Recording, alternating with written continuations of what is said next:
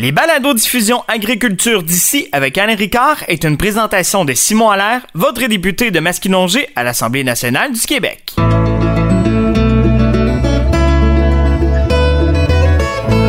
Bonjour tout le monde, Alain Ricard pour votre agriculture d'ici. Aujourd'hui, je reçois un agronome conseil de la coopérative Novago Denis Maus, une personne que je connais depuis une quarantaine d'années, qui est aussi agronome conseil depuis à peu près ça, 40 ans, Denis? Exagère pas quand même, 35. Ah, on n'était pas loin. On va discuter un peu de l'évolution de l'agriculture un peu dans le temps. On va parler des engrais chimiques, on va parler des pesticides, mm-hmm. on va parler des méthodes culturelles et aussi l'agriculture biologique. On va essayer de démystifier un petit peu ça. Et on va terminer en parlant de ce qui s'en vient dans l'avenir. On a discuté un petit peu avant, j'ai appris des choses aussi aujourd'hui. Oui, j'espère, ouais, j'espère que vous allez pouvoir en apprendre vous aussi. Alors, euh, déjà en partant, Denis, euh, tu es originaire de où? Je suis de la région depuis depuis depuis euh, 4-5 générations. Là, on les compte plus. Euh, mon grand-père était là, mon arrière-grand-père à Louisville, dans la région, depuis depuis longtemps. Puis euh, moi, j'ai repris la ferme de mon père euh, en 91, une ferme laitière, euh, grande culture. J'aimerais qu'on parle un peu de, au début, au début, début. On va reculer loin. Vous allez peut-être trouver qu'on s'en, va loin là. Quand les premiers colons sont arrivés, ils sont arrivés par les voies fluviales et les rivières, ils sont établis sur les bords des cours d'eau parce que c'était la façon de se déplacer à l'époque. Et ils sont établis, bien entendu, pour pouvoir survivre sur des terres qui étaient cultivables entre autres, euh, la fameuse île de Montréal, Laval et les environs. Les bonnes terres, quoi. C'était probablement les meilleures terres euh, au Québec à l'époque. Ouais. À cette époque-là, quand on a défriché, il y avait un amoncellement de biomasse au sol qui faisait que la terre, quand les, les agriculteurs sont mis à cultiver, il y avait une certaine richesse. Ça faisait des centaines d'années que s'accumulait de la matière organique. Euh, oui, puis mille, euh, plusieurs mille ans, hein, parce que, tu sais, on a déboisé, il faut pas l'oublier. Euh, la vallée du Saint-Laurent était boisée. fait qu'on a déboisé, quand les colons sont arrivés, on commencé à déboiser, puis, puis cultiver. Puis absolument, les terres étaient riches parce qu'il y avait beaucoup de matière organique au sol. Oui, les matières organiques, puis toutes sortes d'éléments aussi qui pouvaient. Oui, ben, les éléments nutritifs, c'est sûr, le phosphore, la potasse étaient présentes parce que, tu sais, depuis mille ans, comme on dit, les arbres, euh, les feuilles tombaient, les arbres pourrissaient, puis euh, finalement, on avait un, un, alluvion, on appelle, assez intéressant euh, sur nos sols. Alors, ça démarrait bien, disons. Oui. Alors, les agriculteurs ont cultivé pendant des années, des années, et avec le temps, on a découvert qu'on pouvait améliorer les sols et on pouvait les appauvrir aussi. Ben, probablement qu'ils se sont appauvris un peu avec ben, le temps. Euh, c'est sûr qu'à partir du moment que tu exportes, tu prélèves d'un sol puis tu exportes une certaine matière, ça peut être du grain, ça peut être du foin, ça peut être n'importe quoi. Les patates ben, à l'époque. Euh, les patates, euh, les légumes et tout ça. Euh, c'est sûr qu'on prélève le phosphore, on prélève la potasse, et puis on l'exporte vers un autre marché. Fait qu'on a, on, on nos sols. On le consomme tout simplement aussi. On le consomme, puis il y a des rejets, puis on nourrit des animaux, puis il y a des fumiers qu'on ramène au sol. C'est des amendements organiques qu'on appelle. À l'époque, c'était populaire, puis c'est là encore. Euh, les amendements organiques font en sorte qu'on maintient la fertilité du sol tant qu'on n'exporte pas trop, tu sais. Oui, mais les agriculteurs n'avaient pas nécessairement au autant d'animaux qu'il fallait pour couvrir tous les euh, sols. comme ça, j'ai sorti quelques petites statistiques. Là, euh, euh, en 1911, il y avait, on était à peu près 2 millions de Québécois. Oui. Puis on avait 125 000 fermes au Québec. 125 000, fermes? Oui. on avait une ferme pour nourrir à peu près 16 Québécois. C'est quand même pas pire. Oui. Et en 45, on est passé, en 1945, on est passé à 4 millions de Québécois avec 150 000 fermes quand même encore à ce moment-là. OK, ça on avait maintenu quand même pas pire. Oui, le nombre de fermes a même augmenté un petit peu jusqu'à les années 50. On avait une ferme pour 26 Québécois, pour nourrir 26 Québécois. Mais aujourd'hui, on a 8,5 millions, comme vous le savez, avec 28 000 fermes. Oh! Ouais. Donc, une ferme pour nourrir 300 Québécois. Pas là, c'est pas la même grandeur de ferme, c'est pas le même prélèvement qu'on fait sur nos fermes. Quand on parle de prélèvement, on parle de ce qu'on sort du sol. Oui, l'exportation de nos éléments fertilisants.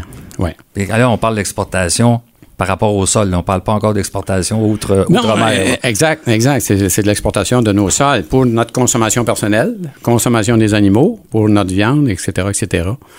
Mais en plus, ben, on peut parler d'exportation.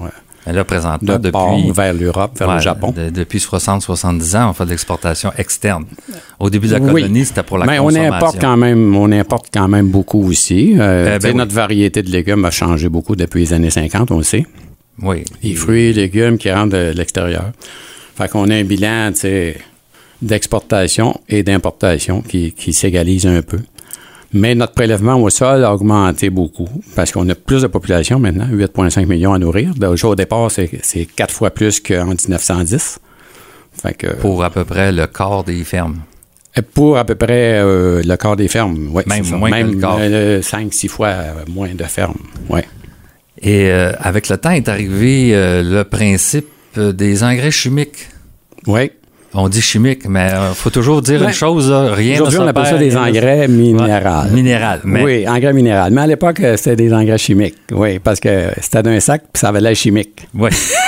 Mais on, dit tout le temps, rien ne se perd, rien ne se crée. On parlait tantôt du prélèvement, on prélève. Oui, si on ne donne pas notre sol, soit d'une façon organique, euh, engrais organique, ben il faut le faire avec un autre sorte d'amendement qu'on appelle minéral maintenant. Euh, c'est une concentration d'éléments euh, minéraux, euh, comme le phosphore, le potasse, le magnésium. Ça peut être des éléments mineurs. Puis de l'azote aussi là-dedans pour augmenter nos rendements.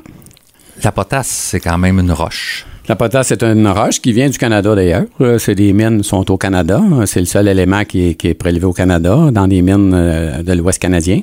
Un petit peu dans l'Est canadien, dans les maritimes, mais surtout dans l'Ouest. Le phosphore, ben lui, il vient des mines de Floride une grande concentration de mines euh, de, de phosphate euh, en Floride, euh, que souvent le marché vient. Mais il y a une certaine transformation avec le phosphore, parce qu'on arrive à une petite bille, ça. Là. Oui, c'est ça. En fait, c'est transformation physique ou chimique? les deux. Les deux? Oui. En fait, euh, c'est ça. Le phosphore est dans, dans, les, dans de l'argile, dans des sables. Euh, c'est un peu comme des sables bitumineux. Je sais pas si. Peut-être la comparaison est pas bonne. Mais, euh, tu sais, c'est ça. sable bitumineux de phosphate. En fait, c'est des anciennes, anciens cimetières, si on veut, de, de poissons, de baleines, d'animaux préhistoriques qui se sont trouvés dans une espèce d'espace, un bassin qui sont morts, puis on récupère ces ossements-là maintenant. C'est pour ça que c'est riche en phosphore. Donc, il faut, ça y prend un traitement pour le démêler. Oui, la première étape, c'est d'extraire de, le, c'est une espèce de sable euh, avec le phosphate, puis on le fait décanter. Puis après ça, il y a un traitement avec de l'acide sulfurique.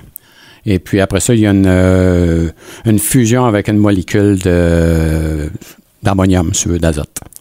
OK, il y a un petit peu d'azote là-dedans. Oui, souvent, on peut l'avoir un peu, mais souvent, il vient, la, formule, c'est 18-46-0. 18 d'azote, 46 de phosphore, puis 0 potasse. Ça, c'est la base pour fabriquer beaucoup, beaucoup d'engrais. Euh, oui, à l'époque, quand les premiers engrais chimiques sont arrivés sur le marché, engrais minéraux, excusez, euh, ça arrivait avec dans une poche qui était de 1846 ben, Je me rappelle quand j'étais jeune. 1846, c'est un élément de base. Mais à partir de ces éléments-là, comme le 0060, la potasse qui vient de l'ouest, le 1846 et la fameuse urée euh, synthétisée à partir du gaz naturel, le 4600, puis euh, il y a d'autres sources aussi du 2700, tout ça. Le 3400. Du 3400, des, des, nitrates, euh, de l'ammonitrate de calcium, etc. Euh, là, on peut fabriquer toutes sortes de composés, toutes sortes de formulations. Selon... Avec différentes proportions de, ces éléments de base-là, mais les éléments de base sont toujours les mêmes. Selon les besoins du sol. Puis selon les besoins du sol. Et de la culture. Et de la culture. Bien, surtout de la culture, je crois. Euh, et le sol aussi beaucoup. Oui.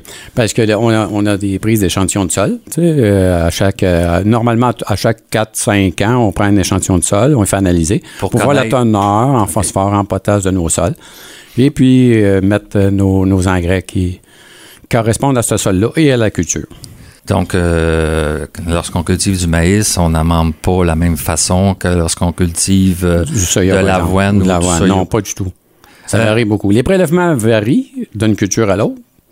Ben, par rapport au rendement principalement, parce qu'un rendement de maïs et un rendement d'avoine, on n'est pas à la même place. Non. On peut parler de, 4 tonnes dans l'avoine, 5 tonnes dans les bonnes années, versus 10 à 12 à 13 tonnes dans le maïs. Donc, il y a plus de prélèvements, donc ça prend un petit peu plus d'amendement pour pouvoir compenser. plus d'amendement dans le maïs pour pouvoir compenser. Euh, tu as mentionné le soya. Les légumineuses, euh, ils ont une particularité par rapport aux autres, eux autres. Ben oui, les légumineuses, c'est ils vont fixer leur azote du sol. Fait qu'on n'a pas besoin de faire d'amendement en azote, ou très peu, juste pour démarrer de la culture, souvent 25 unités. Mais un champ de soya va prélever 300 kg d'azote à l'hectare. Dans l'air? Dans l'air, à partir de l'air, de l'azote de l'air qui est transformé avec les nodules des racines pour capter cet azote-là au niveau de la plante, puis faire son rendement. C'est formidable. Ben oui. Ça va être la même chose pour toutes les autres. La luzerne aussi fait le même principe. Ben, tout ce qui est légumineuse, euh, qui peut avoir des nodules, on met des bactéries au sol pour faire noduler notre plante. Puis à partir de la nodulation, on peut fixer l'azote de l'air. Donc, éviter l'amendement en azote de ces plantes-là, légumineuses. Euh, est-ce qu'il y a un lien entre le fait que souvent les producteurs vont faire une rotation euh, maïs, soya, soya, maïs? ben, en fait, c'est sûr que c'est peut-être préférable de faire des rotations un peu plus longues, à trois, avec une céréale, maïs, soya. Sauf que présentement sur le marché, le maïs et le soya sont tellement plus payants un peu que la céréale. Peut-être qu'il y en a qui ne sont pas d'accord avec moi, mais c'est souvent ce qu'on voit. Le maïs et le soya, par rapport au rendement, par rapport au prix euh, de vente à la tonne, sont significativement plus payants que les céréales. Donc, les producteurs vont être portés à faire des, des, rotations maïs, soya, soya, maïs. Oui, ils vont euh, faire peut-être un peu de céréales parce que là, dans le temps, à un moment donné, il faut que physiquement, on soit capable de faire les récoltes. Parce que les céréales, ça se récolte quand même plus tôt l'automne. Tu sais, avec l'avènement, là, présentement, on a une grande vague de drainage, de nivelage. Euh, les terrains sont nivelés. Quand on se promène sur les routes, on voit euh, toujours des grosses machineries qui vont niveler, remplir des fossés. Euh, ça, généralement, on fait ça à la suite d'une céréale pour avoir un peu plus de temps, parce qu'on sait que le maïs soya va se récolter plus tard en saison. Fait que les céréales vont servir à ça, faire, les, faire le nivelage, la préparation du sol, faire des engrais verts aussi. Euh, fait qu'il y a des, il y a quand même des marchés pour les céréales, puis il y a des producteurs qui l'emploient. Mais il reste que l'année de céréales est toujours un petit peu moins payante que le soya et le maïs. Donc, euh, hein, l'argent parle. oui. Là, on, on, parlait de nivelage et de drainage. Ça aussi, ça a créé une grosse augmentation de production euh, améliorer les conditions des sols aussi pour les récoltes et les semis.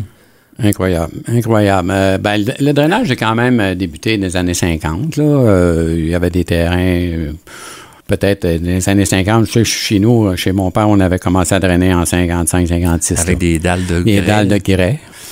Ben, c'est, ça, on monte loin, là. Puis j'en ai déterré d'ailleurs il n'y a pas longtemps, puis c'est encore bien placé. Ah oui. C'est, formidable. Mais ça, ça, ça drainait. Fait que les, les, le drainage a commencé dans les années 50, puis euh, c'est accentué dans les années 60-70, là, dans certaines régions plus que d'autres. Je dirais que même le drainage, c'est plus permanent que des fossés.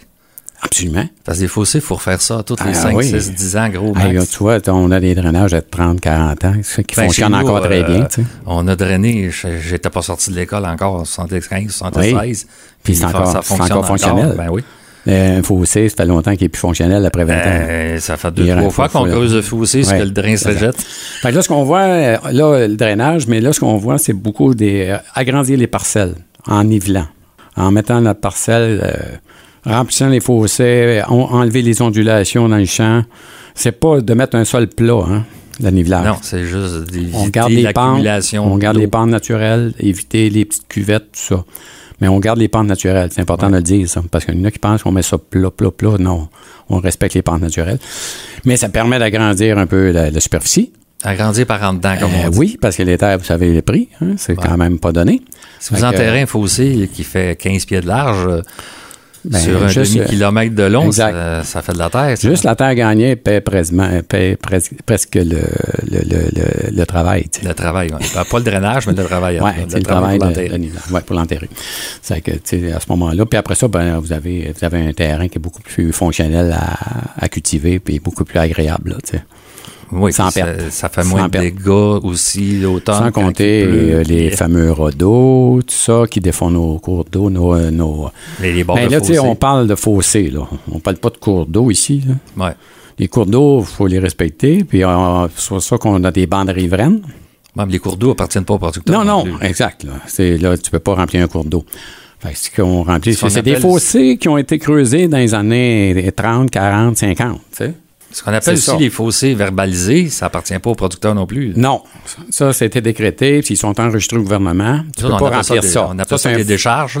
Ben, tu peux avoir des décharges naturelles, tu peux avoir des fossés verbalisés, comme tu dis. Euh, eux, on peut pas les remplir. Là. ils, sont, ils ont été enregistrés au gouvernement dans les années 30, 40. Là. Les autres sont propriétés du gouvernement. Oui. Mais pas toujours entretenu comme il devrait. Une fois par 50 ans. ouais, ouais. ça, ça c'est malheureux un peu. Mais, c'est là qu'il faut laisser les bandes riveraines. Ben, ben c'est ça. ça c'est une innovation récente, ça, c'est quand même assez récent, les bandes riveraines. Puis c'est hyper important pour garder l'intégrité de notre fossé, comme on disait, on leur fait à toutes les, les, les, 10, 15, 20 ans. Ben, si on a une belle bande riveraine, on peut probablement garder notre fossé beaucoup plus longtemps sans leur faire, sans leur creuser. Puis en même temps, bien, prévenir un peu euh, l'érosion de, la berge et puis prévenir aussi euh, euh, le, lessivage, excusez, le lessivage des éléments fertilisants qui pourraient aller vers le cours d'eau, mais avec une bande riveraine, on prévient ça. Bien, la bande riveraine, c'est bien souvent. Ben, c'est engazonné. C'est en, oui, engazonné. Euh, puis euh, surface euh, un mètre ou deux mètres à plat sur le dessus de, en haut du talus. Donc, s'il y a du lessivement, ben, ça, va, ça va breaker dans cette. La, la pelouse va s'en servir. Exact. C'est ça. La, pelouse va être belle. La pelouse va être belle. Ça va peut faire du foin aussi, tant qu'à ça. Oui, oui. Ben, il y a des bandes révennes quand on peut. C'est de les faucher pour récolter le foin, effectivement. Oui, il faut en avoir quand même assez large pour pouvoir passer avec les machines. Exact. C'est pour ça qu'on demande à une bande révenne, c'est euh, idéalement de, de 2 mètres du talus. Ben, tu sais, la loi dit un mètre, mais si on peut avoir deux mètres, effectivement, on pourrait passer. Puis je pense que tout le monde savent c'est quoi deux mètres depuis deux ans. oui, c'est ça. Euh, pas, de masque. Pas de masque. Ah, on n'a pas besoin de masque. n'a pas besoin de masque. C'est beau. Euh, j'aimerais qu'on parle euh, des pesticides à cette heure. Oui. Ça, c'est la bête noire un peu du consommateur, des environnementalistes. est-ce mm. que c'est aussi une bête noire pour les agriculteurs ou c'est une bénédiction? Est-ce que ça pollue? Euh, euh, j'ai plusieurs questions, là. Oui. En, trois volets. en trois volets. Je te laisse aller là-dessus. Ça, vient d'où? C'est quoi l'évolution qu'il y a eu là-dessus? Puis, euh, je sais pas, je sais qu'en horticulture, il y a du dépistage pour éviter de mettre des. Mais en grande culture, c'est assez rare qu'il y en a, là.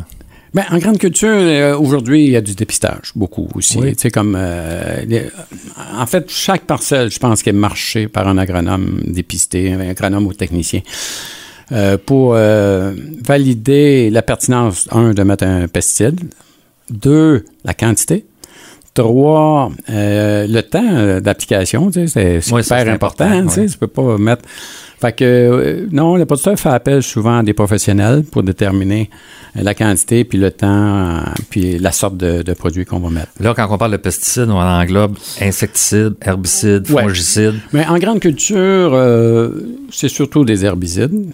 Hein? Pas beaucoup. On, a un peu de plus en peu de fongicides pour la culture de soya, qui est souvent maladive. On peut mettre un peu de fongicides, peut-être. Les haricots aussi. Les haricots. Tout ce qui est légumineux, c'est un peu plus maladif. Le maïs, c'est très rare qu'on va mettre un, insecticide. En part des fois, le traitement de semences, non néonique. Mais sinon, euh, par voie aérienne, euh, c'est surtout des herbicides. Ouais. Donc, euh, l'agronome va identifier les mauvaises herbes. Il va décider quel est l'herbicide le, plus approprié, puis la dose. Exact. Puis, en suivant une étiquette, bien sûr. Hein. chaque produit a son étiquette. Eh, mon Dieu, parlez-moi pas d'une étiquette. C'est pas une étiquette, c'est un catalogue Sears. Oui. Euh, faut, Ça bien l'image, là. On peut pas faire ce qu'on veut n'importe quand. Euh, c'est ça. Chaque produit a sa dose, euh, selon recommandé par l'ARLA, ben, ben, pour le fabricant, puis contrôlé par l'ARLA, le gouvernement fédéral, dans le fond, qui homologue les produits. Et puis, à partir de là, ben, on a certains produits qu'on peut employer au Canada avec une étiquette du fabricant qui nous donne un range de doses en temps et temps. Selon l'infestation de mauvaises qu'on a, on choisit euh, la dose qu'on va appliquer. À, tel moment. oui, c'est stade de la plante qu'on l'applique. stade de plante, puis tout ça. Fait, oui, ça a l'air euh, un peu chimique, mais pour le producteur, c'est une bénédiction. quand on regarde dans les années 50, qu'est-ce qui se passait? moi, j'ai tellement vu mon père battre de l'avoine qui mesurait à peu près 12 pouces de haut. Avec des mauvaises herbes. Du chien dent qui mesurait deux pieds. Puis la batteuse bourrait. J'ai tellement vu mon père après ça. Ben, c'était ça à l'époque. Mais là, on n'a plus... Ben, presque plus. presque, plus. On a encore des champs. Des fois, on échappe. On échappe un peu, mais c'est ça. Si on n'avait pas de de pesticides ou d'herbicides, là, eh boy, ça serait dur faire l'agriculture à grande échelle.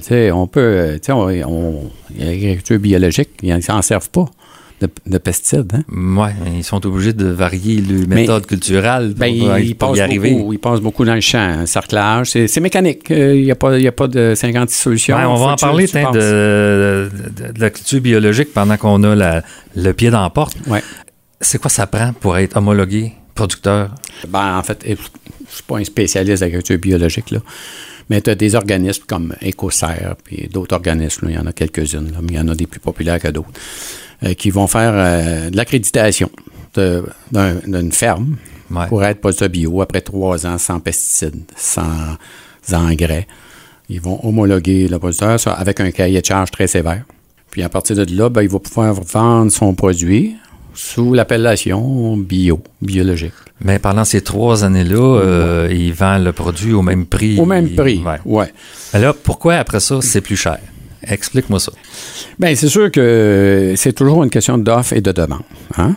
Quand ça a commencé, ben l'offre n'était pas tellement grande. Il y avait une certaine demande. Il y a toujours eu une certaine demande pour euh, des grains bio. Euh, on connaît tout le monde qui mange bio. on a tous quelqu'un dans notre parenté ou des amis qui sont qui mangent bio, puis c'est correct, mais l'offre n'était pas là, fait que le produit bio était plus cher. Plus que tu vas avoir d'offres bio, puis la demande, ça reste constante, mais ça va faire baisser les prix un petit peu. Mais c'est vrai que c'est présentement presque deux fois plus cher.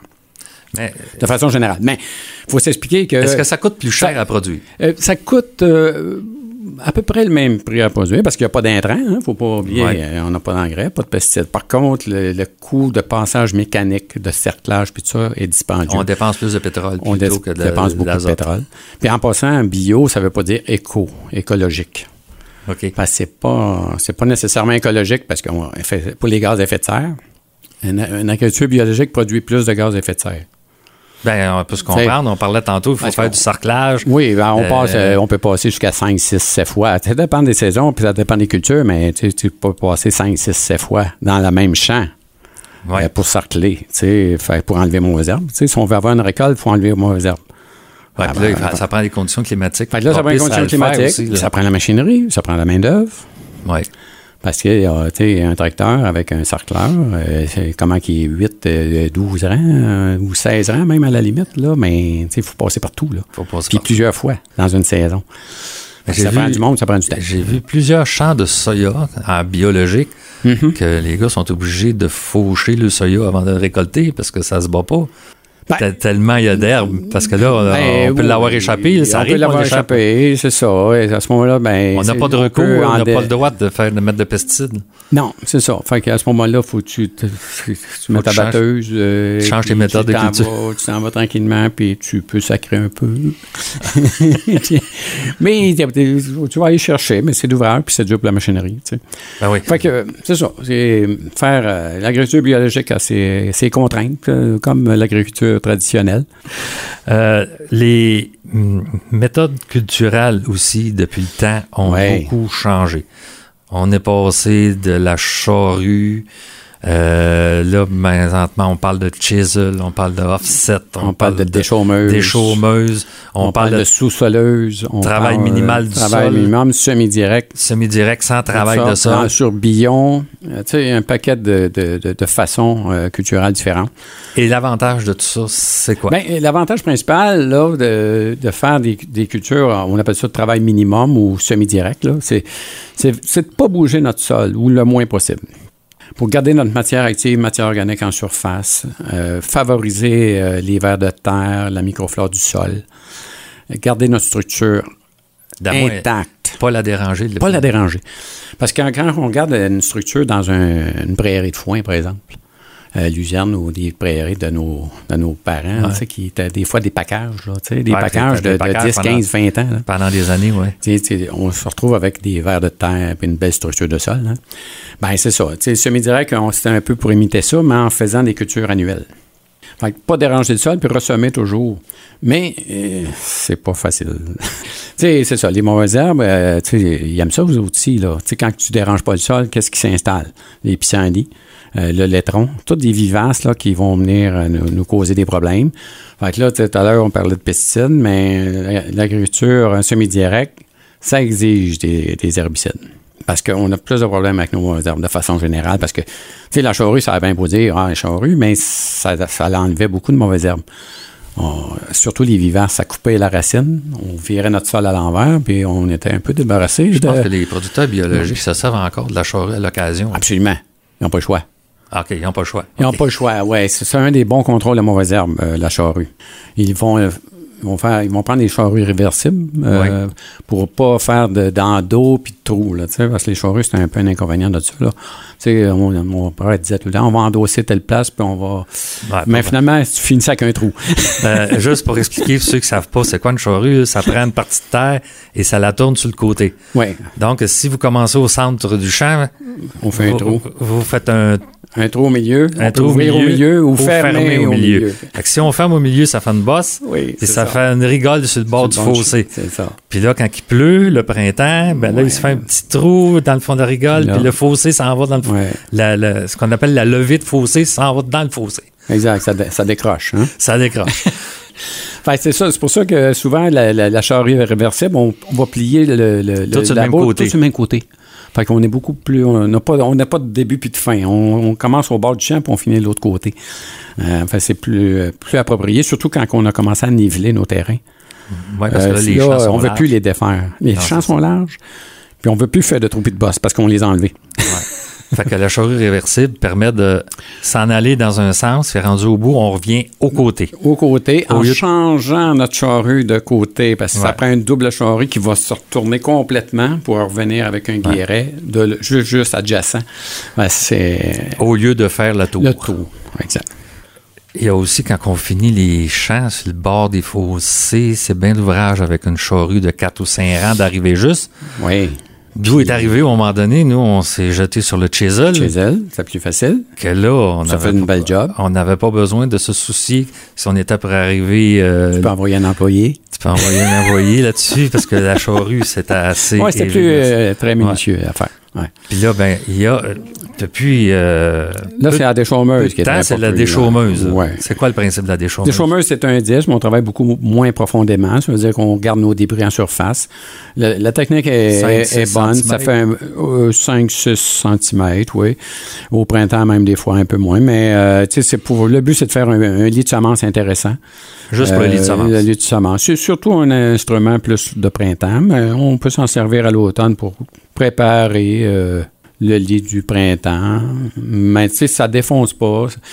Tu sais, moi, je pense que si on travaille toujours avec l'aide de chômeuse, on se tire dans le pied un petit peu. OK, il faut Dans le sens que, c'est ça, on va créer comme une semelle. On, on parlait tout à l'heure de labour. Ça faisait des semelles de labour qu'on appelle. C'est un la peu semelle de labour. Ça lisse le terrain à la profondeur qu'on le soc euh, tranche. À, à, chaque année, puis là, l'eau s'accumule toujours. Euh, on labourait toujours la même profondeur. Fait qu'on créait une semelle de labour. Mais on peut peut-être arriver à faire des semelles de disque avec la déchaumeuse, parce qu'on va toujours travailler aux alentours de 7, 7, cm, par exemple. là, ça comme imperméalise le Oui, c'est ça. Ça durcit le sol à, à, à cette place-là, où le disque à cote. On a beau dire c'est un disque, mais ça compacte quand même. Il faut porter, la terre porte le poids de la machine. Puis les déchaumeuses, euh, il y a des déchaumeuses jusqu'à 10 mètres de large. Ça pèse 30 000 livres.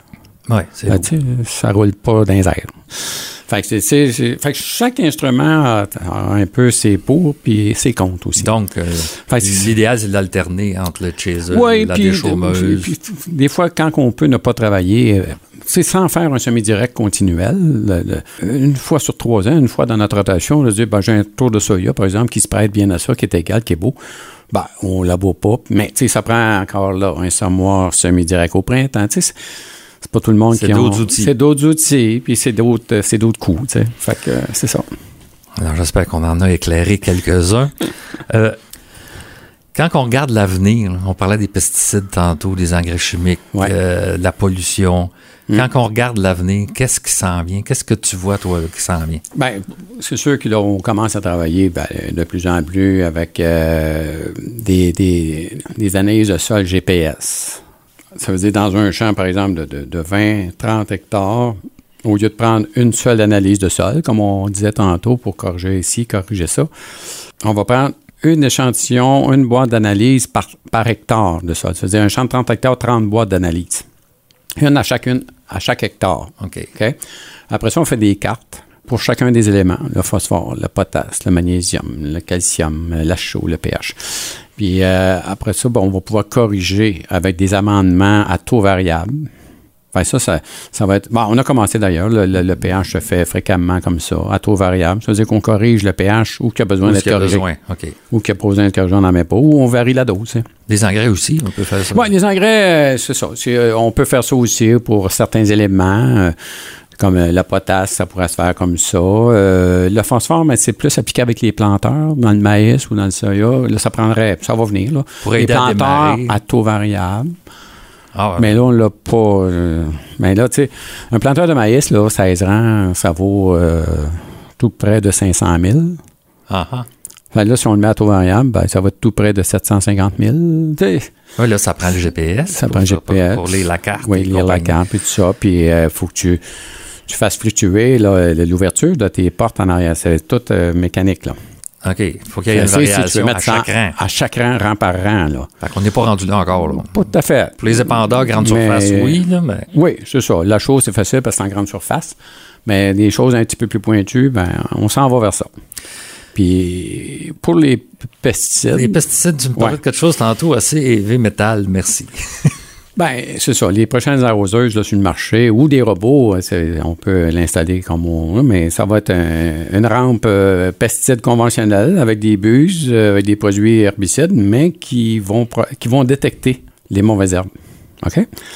si tu n'as pas de mauvaises herbes, ben, ça, la buse, elle va fermer. Elle n'arrosera pas. Puis si elle détecte une mauvaise herbe en avant, ben, elle va ouvrir et elle va arroser seulement avec la mauvaise herbe. Parce que souvent, souvent, on va arroser un champ, puis oui, il y a des choux gras, il y a de l'herbe à poux, euh, un là, un là, un là. Mais quand tu regardes la superficie euh, qui, a de la présence de mauvaises herbes, ça peut être 10% 15% 20 Mais on arrose, mais on arrose 100, 100 Ouais. Fait qu'avec un détecteur de, de, pas de mouvement, mais de mauvaises herbes, ben, on pourrait arroser 20% de notre superficie. D'où la réduction de l'utilisation des pesticides. Incroyable. Incroyable. Incroyable. Puis on peut repasser, tu sais, on peut arroser quand les mauvaises herbes sont jeunes, puis on pourrait repasser une deuxième fois s'il y, en a, s'il y a une deuxième levée pour prendre d'autres petits mauvaises herbes qui sont levées entre-temps, puis le champ va rester propre. Pourquoi il y aurait une deuxième levée? Bien, quand le printemps est sec, la mauvaise herbe enlève un petit peu, puis après ça, on a eu un beau coup d'eau, puis là, la mauvaise herbe est partie. C'est ça, c'est ça. c'est exactement ça qui se passe. Alors, euh, c'est quand même. Euh, ça prend quand même un minimum de formation pour être agriculteur aujourd'hui, je pense. Hein? Oui. Puis c'est le fun parce que nos jeunes sont, formés. Là. Euh, franchement, aujourd'hui, presque toute la relève a un cours de technique agricole dans une école spécialisée. il y en a à Nicolet, Joliette, Saint-Hyacinthe, La Pocatière, à part les universités qu'on a. Euh, Québec et Saint-Anne-de-Bellevue. Quand on parle d'application de, précision, euh, travailler avec des GPS, euh, travailler avec de l'application sont bons. Ben, c'est ça, ils sont meilleurs que nous autres. Je commence à avoir de la misère à suivre, moi. Là. Oh, ils sont bons. Oui. Oh, sur les écrans, là. Plus ils sont jeunes, meilleurs ils sont. ben, c'est un petit peu normal. Ils ont été élevés avec ça. Ils ont vu la croissance. Ouais, On a vu le début de ça. Puis là, on commence à avoir un petit peu de misère à suivre. Moi, le GPS sur l'arroseur, je, je m'en sers pas souvent. C'est ça. Quand tu as trouvé le, bon set, le, bon setage, comme on dit. Ouais, je sais qu'à telle, telle place, il est programmé, puis ça marche là. Je pas essayé ailleurs. Tu touches pas trop au piton. Non, on touche pas au piton. Les jeunes, nous autres, ils vont tous virer ça à l'envers, ça les dérange. En tout cas, euh, je te remercie beaucoup, Denis, pour toutes ces informations-là. J'espère que ça va avoir éclairé la lanterne de certains, la mhm, compréhension de d'autres. Et euh, on va se revoir sûrement. Ça fait plusieurs années qu'on se ben à l'occasion. On se voit à l'occasion sur la ferme, d'ailleurs. Ouais. Alors, ben, merci à toi, Alain. Ben, ça me fait, plaisir. plaisir. À la prochaine. Bye. Est une présentation de Simon Allaire, votre député de Masquinongé à l'Assemblée nationale du Québec.